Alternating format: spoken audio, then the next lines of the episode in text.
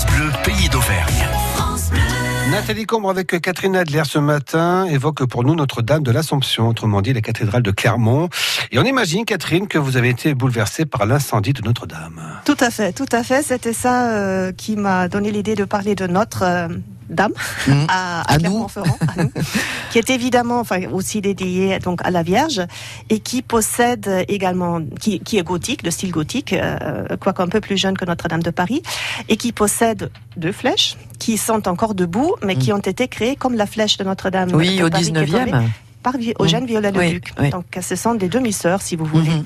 Et donc, euh, euh, c'était l'occasion de s'intéresser un peu plus euh, à ces flèches. Alors, euh, quand on, euh, on passe devant la cathédrale, on se dit, bah oui, c'est c'est formidable, c'est absolument le style gothique, ce qui est vrai, mais la façade ouest, comme les Clermontois le savent, a été...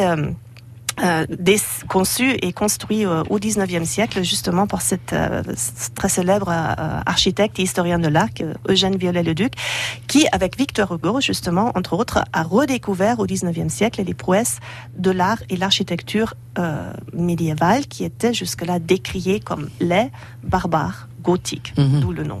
Et donc, ils ont euh, euh, réussi à sauvegarder nombre de monuments, de les euh, conserver, restaurer et même achever dans ce qu'ils imaginaient euh, un style idéal. Donc, Eugène Viollet-le-Duc voulait avoir une cathédrale gothique idéale et la cathédrale de Clermont, eh bien, elle avait gardé sa façade ouest romane, puisque, comme beaucoup de cathédrales, Oui, ça y est, il y a des, des, des endroits où la, la- c'est roman, effectivement.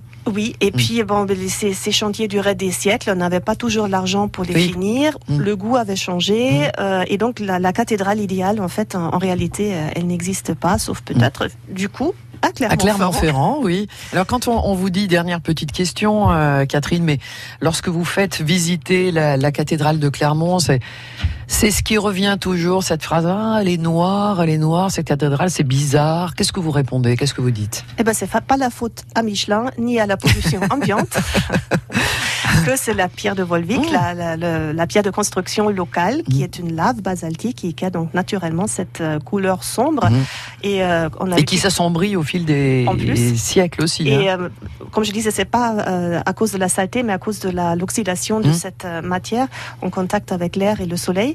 Mais c'est une pierre euh, très dure, euh, très résistante, euh, malgré tout facile à travailler relativement, et qui a donc gardé euh, à la fois cette couleur un peu surprenante quand on vient des Mhm. bassins euh, calcaires, Mhm.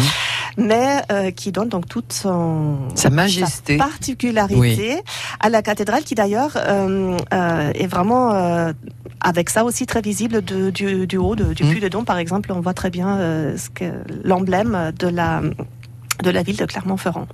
Et avec ces deux flèches de 96 mètres de haut, deux parce que, alors pourquoi? Parce que je crois que Viollet-le-Duc voulait donner justement plus de majesté à cette cathédrale. Il a construit cette façade occidentale, mais qui est légèrement plus, moins large que la, la nef. Et s'il avait choisi une seule flèche, flèche, ça aurait été donné peut-être une, une impression un peu trop, trop minable, Oui. si je peux dire. Un peu déséquilibré en tous les C'est cas. ça, pas assez majestueuse. Donc, il a opté pour deux flèches. Euh, on n'a pas de flèche au-dessus de, de la croisée du transept, comme celle de, de Notre-Dame euh, de Paris, mais euh, on en a deux. Ça suffit Oui, largement. ça suffit, puis elles sont toujours là, donc on est content. Histoire à courte, fait. histoire courte à réécouter bien sûr sur francebleu.fr.